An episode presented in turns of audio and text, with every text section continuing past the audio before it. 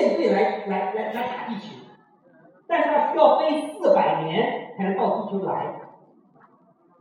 但是三井会发现，地球人的技术进步是指数级。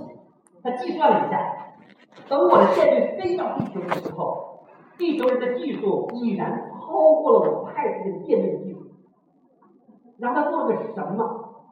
他向地球发射了两粒什么？谁记得？质子对吧？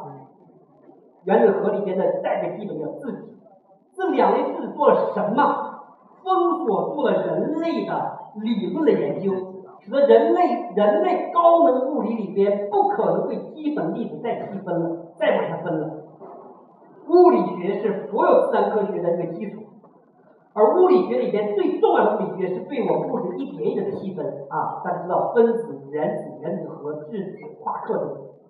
然后那两类质子，那两粒质子叫禁锢住了人类物理学的学的研究，用的词叫禁这个质禁锢。各位，在我看来，辩证唯物禁锢了中国两代人的思。我们的思维生存在极的辩证为主我们两代人再也没有出一个世界级的大师，没有。我们的思维是多么的前行，越唯物论的人其实越不唯。地有人有多大胆，地有多大才，唯心论的人不敢这么说。哎呀，想起来很生气。事实上，不可知论才是人类思想的精华。我们来看，大家听说过康德的不可知论吗？我们所知道的只能是现象界，而物自己在彼岸，你永远是不知道。康德是哲学最后一个哲学高峰，他的哲学观点是不可知论。我们的物理上，海之宝说了，不确定性。从数学上，各位看到，哥德尔说的是不完全性定理。我在说什么？各位，不是我给各位泼冷水。不可知论才是认识论里面的最高境界。你会说，这个教授，你这不讲消极吗？错，不可知论不但不是消极，不可知论反而促进了科学的大进步。比如说，光磊，爱因斯坦说光速不变是光磊吧，这是个不可能性嘛？结果带来了相似。普朗克会发现，这个能量最后是一份儿一份儿的，有一个普朗克常数不可能再往下细分的，带来量子。熵是永远增加的，带来了热学。看，注意看。恰恰是这些限制性常数，这些不可能性，反而促进了科学的发展。我们在做市场经济，诺贝尔经济学奖获得者科斯讲的非常漂亮。市场经济建立在两个深厚的认知之上：第一，承认无知；第二，包容不确定性。这是真正的市场经济的大家的理解。比如说，大家都知道索罗斯的基金叫量子基金吧？各位，今天你应该理解，它为什么叫量子基金？为了纪念海森堡的量子理论的不确定性。索罗斯认为，就像海森堡的不确定原理一样，证券市场也经常处在一种不确定状态，很难去精确度量和估计。他说。海顿那个那个索罗斯他自己不承认自己是一个这个这个这个他叫什么呀？投资家哈不，他说我自己是哲学家，只是别人不承认他，这让他很郁闷。他写了好多本书。我对世界的看法永远和真实的世界不一致，因为我们本身就是这世界的一部分。思维和现实的关系就好比设火把拨票，我们对世界的看法也在改变着世界。你想想看。这句话跟我刚才所讲的量子世界多么的一致。以股市为例，人们买股票，教科书告诉我们那个市值是怎么计算的，各位知道对吧？你未来的这个收入怎么怎么的折折现直到今天来，但真实的股市是那样的吗？有人去那么计算吗？哪有人去那样计算呢？股价也跟投资者的预期有关。如果你如果越来越多人炒，认为这股票能涨上去，就越来越多的人买这股票是怎样？这个炒上去。当它要跌的时候，越来越多人说这公司不行，越来越多人抛的时候，这公司的股值就下去了，然后这公司真就完蛋了。所以导致一种要涨就一直涨，跌就一直跌的那种双循环，繁荣和萧条的双重体现。换句话你看，它并不是基于你这东西的基本面，而是基于股市投资者对某一个股票的认知来带来的。这个世界是由认知组成的，而不是由现实组成。请你深深体会到这句话的重点。一九六九年的时候，他根据他这个道理写了报告，最后到什么程度呢？他的报告被到处流传，去去复印，甚至到最后呢，复印的那个纸啊，这字儿都看不清了。那索罗斯根据自己这个理论啊，大吵一气，专一大气。那这个新的世界观对我们创业有什么启示，对？回到决定论里边，决定论会说。我们对现实可以测量，我们对未来可以预测，所以在决定论里边，你可以知道终点，因为你对现实可以测量，你可以预知现预预测未来嘛。未来有一个终点，你知道，知道终点之后，最有效的方式不就是现在到终点之间做一个计划吗？是最有效的方式吧？而在不可知论里边，你对现在是不能测量，对现在不能测量。你当然对未来不可知，就在不可知的时代，你只知道起点，不知道终点。那在不可知论里头，你不可能对未来有一个计划，然后拉条线过去，因为你的测量、你的观察会改变现实。你所能够凭借的只有认知，对现在的认知。所以，决定论在旧的时代可以做计划，而在新的时代不能做计划，只能寻求认知。因为我们对客观世界的测量行为本身参与了客观世界的创造过程，或者说一句大白话，我们对事物的认知创造出新的事物。从这句话里边，我们各位要理解我在说什么。我说的意思是。你所能凭借的已经不是现实，而是你对现实的认知。一旦对现实进行认知的过程改变现实，对吧？对现实是不可靠的，而你的认知当然是可靠的。我知道我讲的有点绕，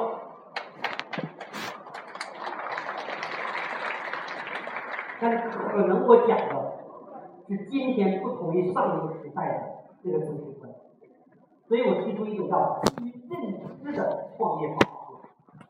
如果在座各位看过《创新者的窘境》，《创新者的窘境》第七章还是第八章我忘了，那章的标题就叫“不可知营销”。他说：“你首先假设你所有预测都是错的，你首先假设你所有的预测都是错的这个基础上来看这个现实。”克里斯坦斯说。当你面对新的世界的时候，你首先需要制定学习计划，而不是制定执行计划。各位想想看，这跟我今天讲的有什么区别？各位应该理解我为什么这么尊敬克里斯坦斯。这本书写于一九九七年，那时候还是工业时代，而工业时代的克里斯坦森的哲学观，却跟我今天讲的新世界哲学观是完全不同。我们再来讲讲精益创业，为什么我这么推推崇精益创业？各位想想看，精益创业里边不有一个假设验证吗？你看它的假设的验证，价值假设和增长假设用的是假设，用的是假设。各位，如果你你就还在基于牛顿世界观基础上来用精益创业，你死活用不对。你只有在新的世界观里面，在在体谅精益创业，才明白为什么要做精益创业。因为所有的未来，你只能假设，你验证这个假设。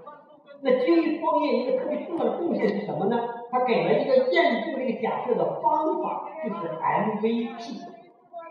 对所有研习社的人，我们应该把 MVP 这个词儿作为我们 default 的词儿，就像黑方的字一样，暗号一样。咱们直接说话，你上去就来 MVP，听不懂 MVP 的人不是当面包，你鄙视他。为什么说 MVP 该理解？因为我不能对未来有预测，我只能用最最小化、可行产品先行动起来获得认知，MVP。我把它 action based learn，在一个未知的世界里边，你没有数据对吧？你你自己在那冥想也没有用，你也不像苍狼大师那样，你不冥想，你没个动力对吧？要先行动起来，然后最小步伐行动起来，对这个行动呢获得认知，这个认知反过来指导你在更大一点的行动，然后再再获得认知，再反复再去走，一步一步的走。如果你去看 K T 的时空，呢，会告诉你说，先把简单的事情做好，做顺。非常顺利，然后再做更复杂的事情，把它做好做顺，然后再做更复杂的事情。那里面的想法跟精英创业跟想法一样一样的。我为什么今天不直接讲精英创业？我是把它底层代码讲给各位听。那我们来看看一下精英创业这个作者本人讲什么叫 MVP。我们来简单的学习一下 MVP。Uh, let me say a word about minimum viable product. Uh, I know, you know, people will have heard this phrase at least a little bit. The idea here is we want to kind of, we'll start to form between two different approaches to building product. One which I call maximizing chance of success says, look, we've only got one shot at this, so let's get it right.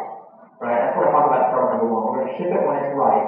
And, and actually is perfectly rational. If you only have one shot, you want to get the best shot you can, build the most perfect product you can.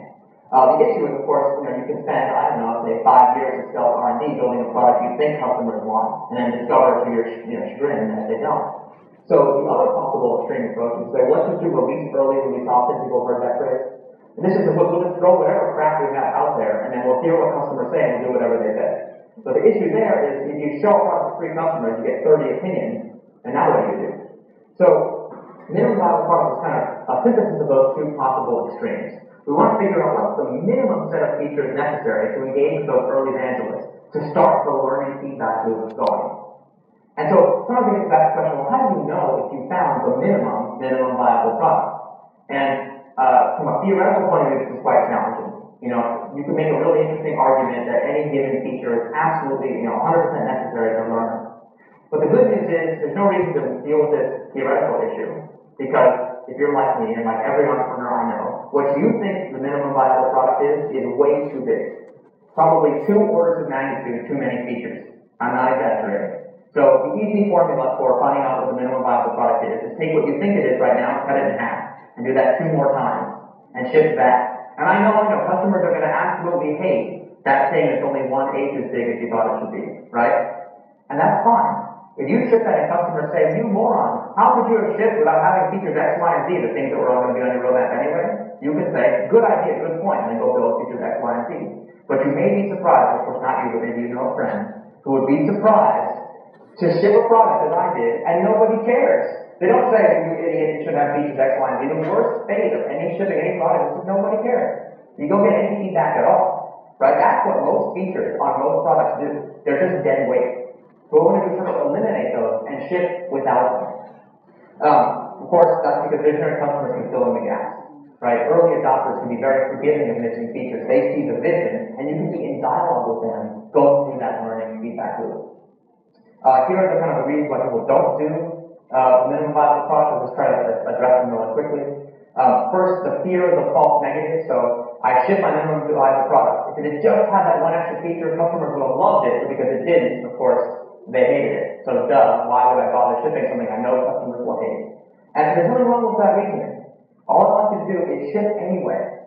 So maybe customers will love it even though it doesn't have feature X. And then you can kind of go on and be very successful. And if you're wrong, and you really do need feature X, then you can just build feature X. If you want to do minimum viable product, you have to be prepared to iterate. And so you have to have the courage to say, yeah, we'll ship something, get negative feedback, and respond. 我我希望各位明白，精益创业并不仅仅是一个技巧，它实际上是这个时代的一个方法论，这个时代的一个方法论。包括这个 研习社的老社员，如果去年五月份上第一堂课已经跟老社员想想看，研习社这一年是精益创业，课程是不是一直在变呀？去年还只是我和顾教授的课，今年开始开始加码课了吧？明年可能会变质，一点点做嘛。你想一下子所有事做出来不可能。再举个小例子，我记得上次在上海的时候，那个大家都打架，因为那个站队打架。我看到有人拉着旗帜，哗就站起来了哈。哎，你们干嘛不一人一个呢？你看今天不就一人一个了吗？这不经济创业吗？为什么这么做？因为你知道指的代码是第一，所以你跟着变就完了。就罗振宇讲了一个很形象的话：脚踩西瓜皮，滑到哪里是哪里。既然底下是滑的，你跟着走嘛。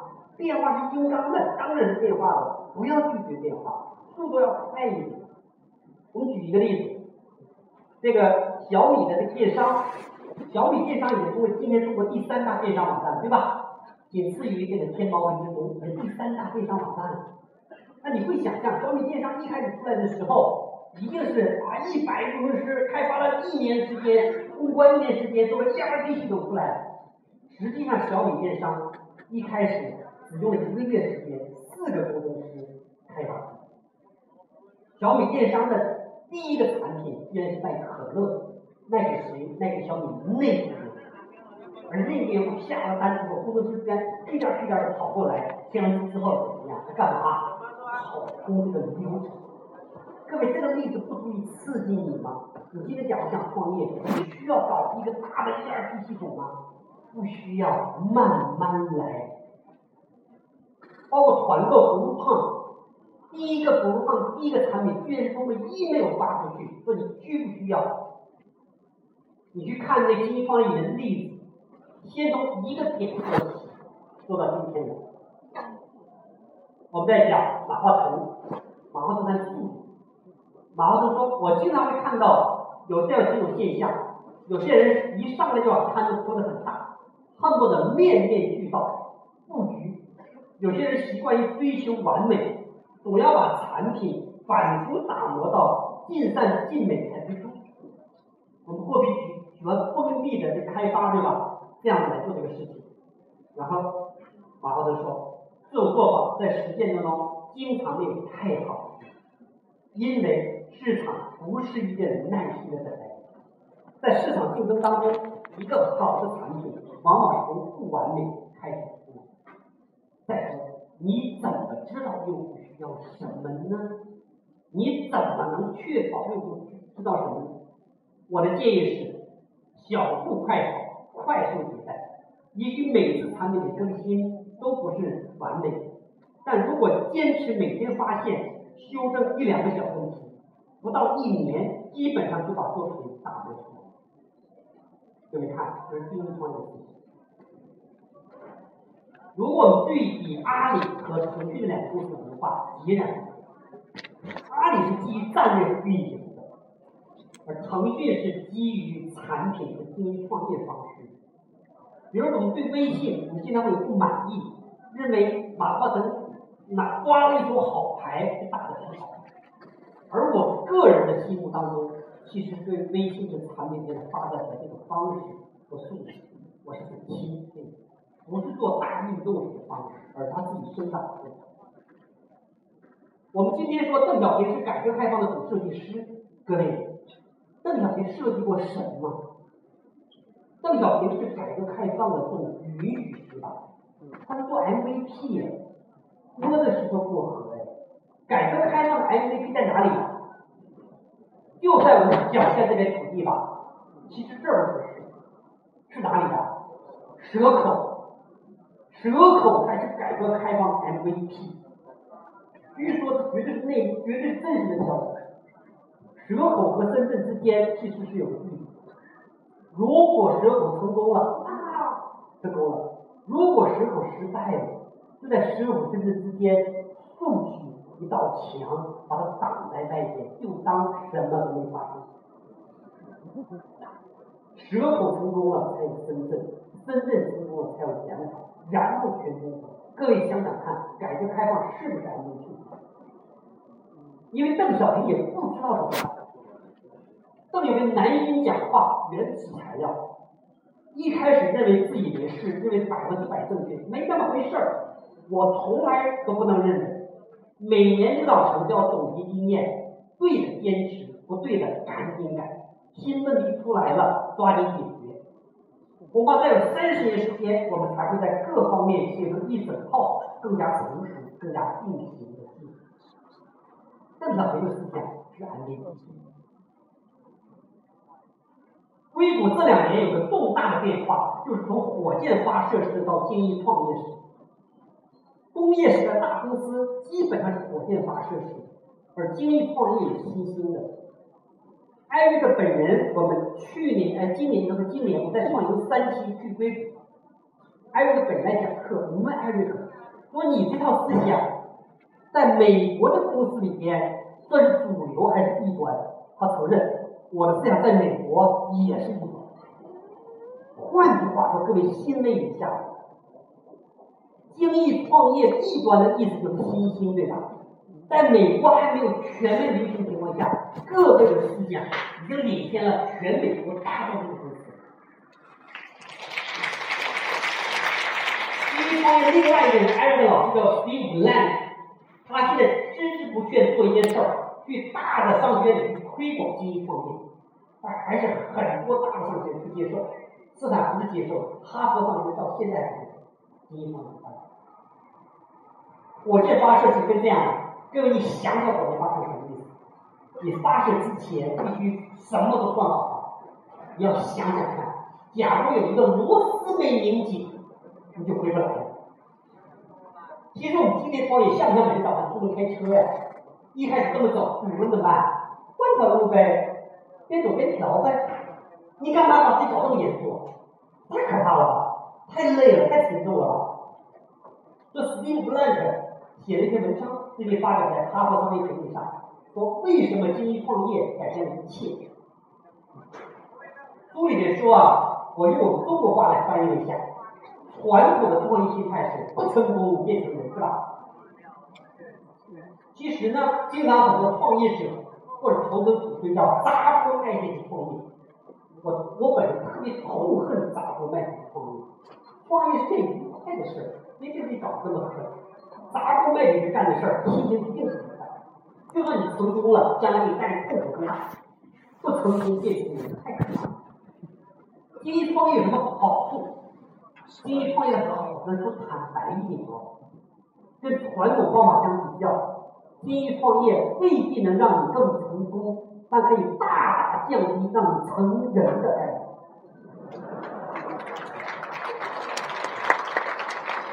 所以每次我们在创业讲精益创业的时候，每次讲都会有人过来深深拉着我的手，单教授，如果半年前听你的课，我就省了两千万呢。可惜后来他省的钱跟我一点关系也没有了。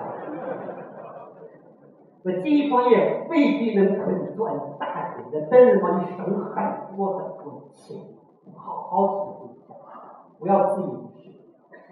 他这文章提了三个要点：第一，小公司不是缩小版的大公司，大公司的思路基本是商学院的思路，商学院的思路基本是经典管理的思路，经典管理的思路基本是经营的。如果不接触真实客户，完美的商业计划书往往是没有用的。对我刺激最大的就是三句话：除了前苏联，没人会用五年计划预知未来。我想，我党不也这么干的？除了前苏联，没人会用五年计划预知未来。讽刺不讽刺？如果在座各位今天的时代公司会做十年计划？或者五年计划，甚至三年计划，诗人说梦，诗人说梦，你能有一个五年的方向感就不错。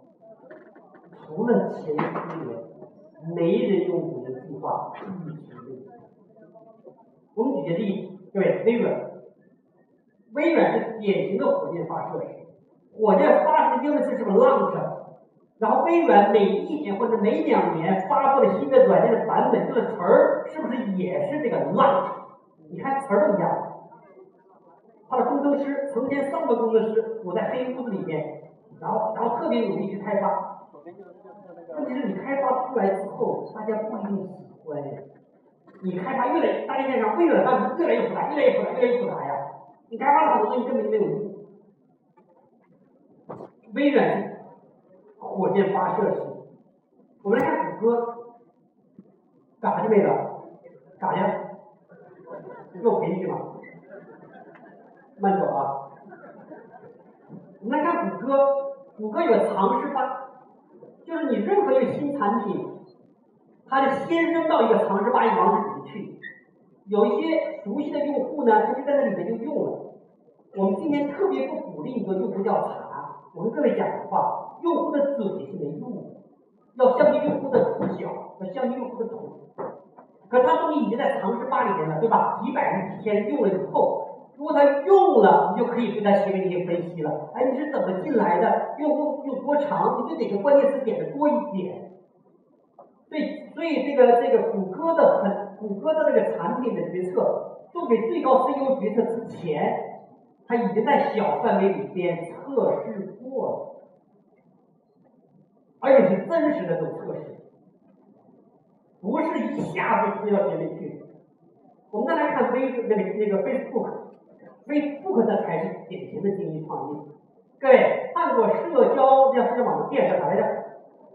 社交网络电视啊，我还是很多人看过哈。大家还记得这哥们儿开发 Facebook 软件那一天发什么事儿？哥们被踹了是吧？被那姑娘给踹了，被踹了就很郁闷，回到宿舍呢喝了几罐啤酒，而这哥们酒量很差对吧？最起码自己喝醉了。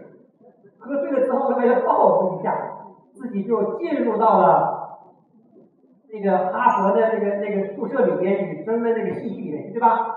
然后呢，刮出女生相片，比如你打开你的东西，叭，两个女生相片出来了，然后你就选哪个更漂亮，最后就评哈佛女生哪个更漂亮，记住这个桥段吧。当天晚上把哈佛的那个带宽给举报了，一开始就是这么出来的。我清楚的记得，Facebook 上市那一天，这个哥们说：“哇，Facebook 是为了改变世界的。”屁，一开始为了泡妞的嘛。千万不要相信人成功之后说的话。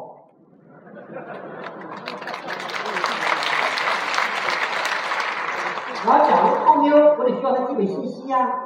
哎，你有没有男朋友啊？你学什么的？在哪个学校啊？然后有基本信息出来。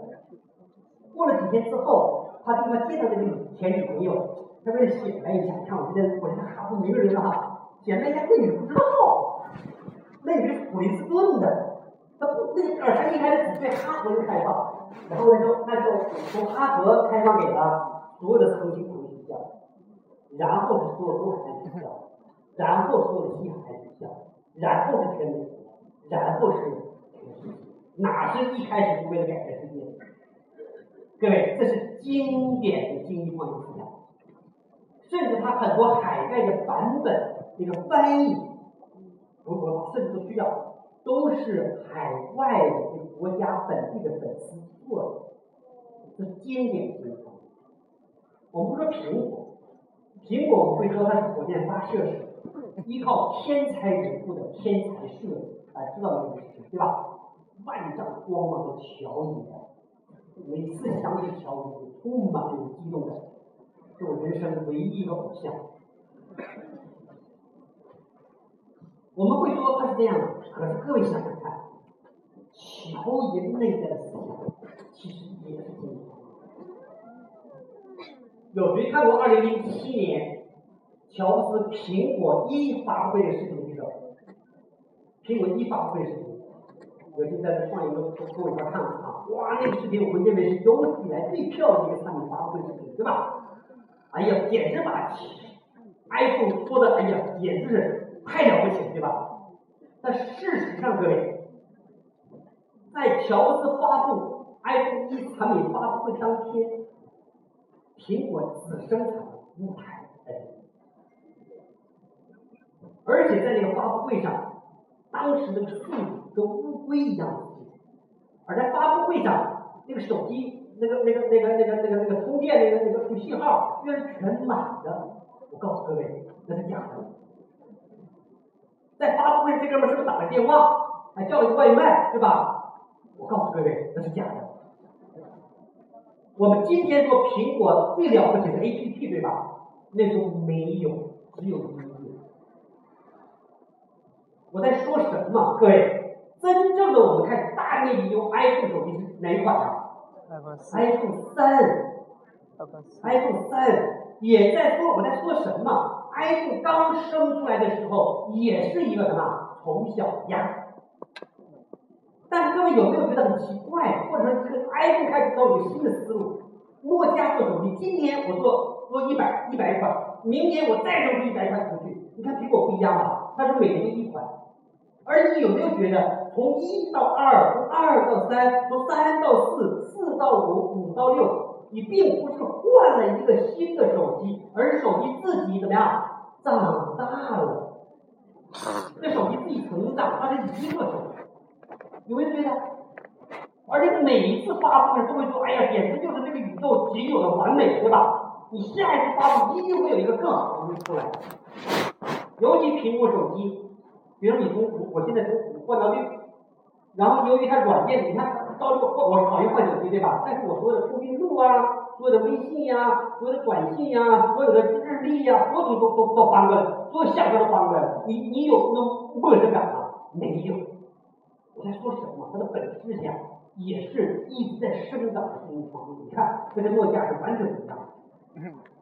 所以艾瑞克在在这个美国中讲课的时候，是他他自己是自己的文字哈，他讲说对经济方有误会。第一个误会说，你说做做经济方业是为了省钱，啊，这个老吴你们会说那样的啊。但是艾瑞克说，其实经济创业最重要的是为了加快速度，不是为了省钱。经济创业最重要的好处是速度加速。第二，你会说，哎，经济创业只适合互联网公司啊、消费品公司啊？错，精益创业适合任何公司，只要它处于不确定性的状态。实际上，今天美国一些大公司，包括记忆，已经在全面的引入精益创业公司。我们说，哎，精益创业，哎，做小事儿要精益创业，如果做大事情有有危险的话。不需要精益创业，他说错。如果你这是个小事儿，你还经济创业个屁呀？直接做不就完了吗？正是因为你要做一个大事儿，所以才要经济创业。各位能理解意思吗？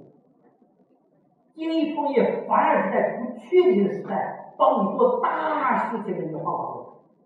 在不确定时代，如何找到确定方式的方法论？它的原文叫 Lean Startup。翻译成中文叫精益创业，这个翻译真的极其糟糕。各位能感受到这个糟糕劲儿吗？Lean 的大概用瘦的意思，瘦小一点的意思，Lean。然后这精益创业会让我想起什么来？精益生产，哎，就是那种十全十美的精益求精的感觉，能理解我的意思吗？这个味道不对，对，这味道不对。这味道非常不对。实际上，经济创业里面最关键词是这个词 “pivot”。这个 “pivot” 呢，这词很难翻。过去公教中学翻叫“走转”，后来我们的那个翻译的应急的时候翻译叫“掉头”。哎，我觉得“掉头”是对的，及时掉头。其实关键点是 “pivot”，及时掉头。所以你会去看硅谷这两年流行一句话叫 “fail cheap, fail fast”。字面意思是说，如果失败就便宜点的失败，如果失败就快一点的失败。当然，它其实所代表的思想是说快速验证、快速的意思。这个想法错了，赶紧改。而且各位，你发自内心的想一下，今天创业有可能第一款产品天下第一吗？有可能吗？今天已经是方生方死的时代。当然你需要来验证。内心和你讲一句话，作为创业的学生，今天创业最大的浪费，不是上班时间有烟花微博，不是你花了广告费没效，不是当纸书大没人用，而是我们辛辛苦苦组织团队、组织力量，闷声在那开发出来的东西没人用，这才是创业公司最大的。浪费。对创业公司有个术语叫 “run way”，run way 跑道。创业公司最大的成本是 run way。如果你的 run way 没了，啥都没。所以速度这是创业公司最最重要的。我们过去习惯用隐形开发模式，我说打枪的不要，悄悄的进村，我自己关着门来开发出来，让被训练对手知道。出来之后一举天下知名，这种开发模式只有不烂之说，越来越不被看好。因为今天变化是快的，如果你的 idea 被别人知道这个做出来，还能叫 idea 吗？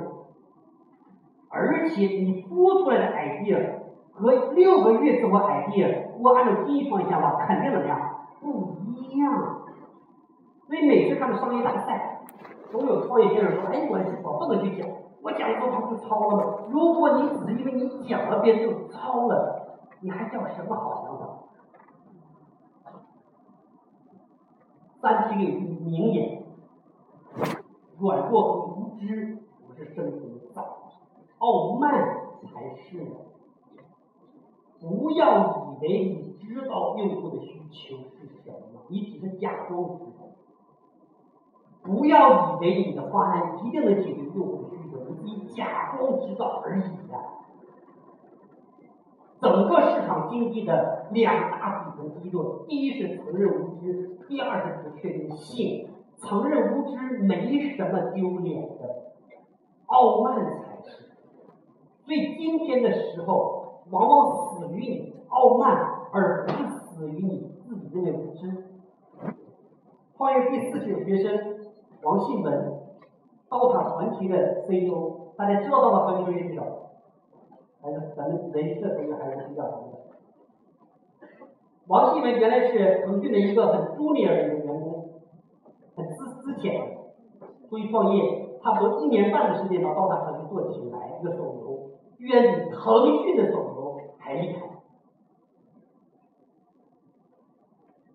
我面试王新文的时候，王新文讲这两句话。让我印象太深刻了，所以我毫不犹豫的把它录入录进来。他说，他经常会会对员工说，那个那个对过对昨天说的话进行反悔，然后员工就就会就会说，你这个不是老板，你怎么能抓不住呢？然后员工就会说，对不起，昨天我错了。一个八零后及九零后的小孩。能够这样的心胸，你想想看。对不起，昨天我错了。过去怎么想都不重要，因为今天是不确定性。这句话让我太感动。所以在不确定时代的时候，我们最重要的或者唯一重要的，你能不能保持一个新鲜的心理？不要以为你过去所学的今天都有用，其实全没用，全都没有用。你过去的成功可能反而。